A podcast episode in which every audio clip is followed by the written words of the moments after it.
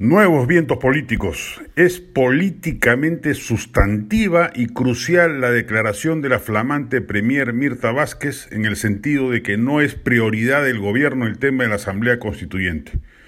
Es un parteaguas político que vislumbra mejores horizontes de los que la confrontación serronista auguraba. De hecho, señala la Premier, debe existir previamente un momento constituyente para pensar en la posibilidad de un cambio de esa envergadura y claramente ese momento no existe. En la encuesta más favorable al, tema, apenas el 20% de la población está a favor de una asamblea de esa naturaleza. Y la realidad de los votos congresales es mucho menos propicia aún para pensar siquiera en esa posibilidad. Pero esta declaración tiene filo político mayor, porque descarta el camino tortuoso y político cargado de zozobra del forzamiento a una reforma del artículo 206 de la Constitución para aprobar que el Ejecutivo pueda convocar directamente a un referéndum que la convalide.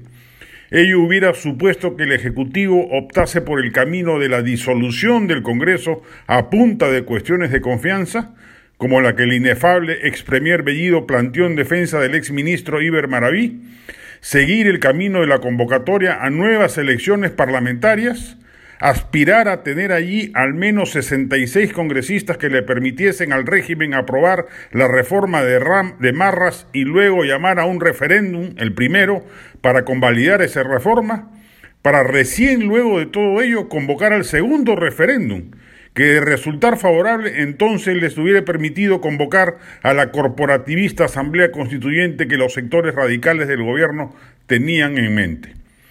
Todo ello ha sido descartado.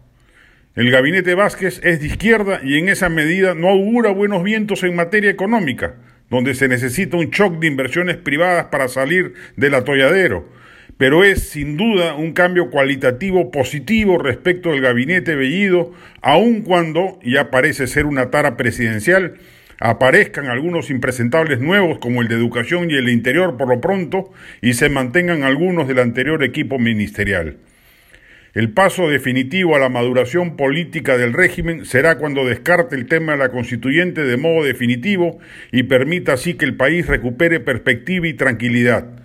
Que Cerrón y su gente sigan en la ilusa idea de que recolectando firmas lograrán un referéndum anticonstitucional y que el gobierno, desprendido del cerronismo, se dedique a gobernar.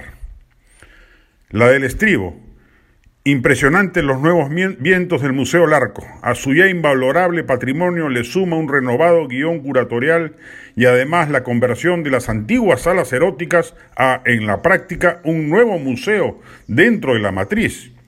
Y si quiere cerrar con broche de oro la visita, ya reabrió el magnífico restaurante del propio museo.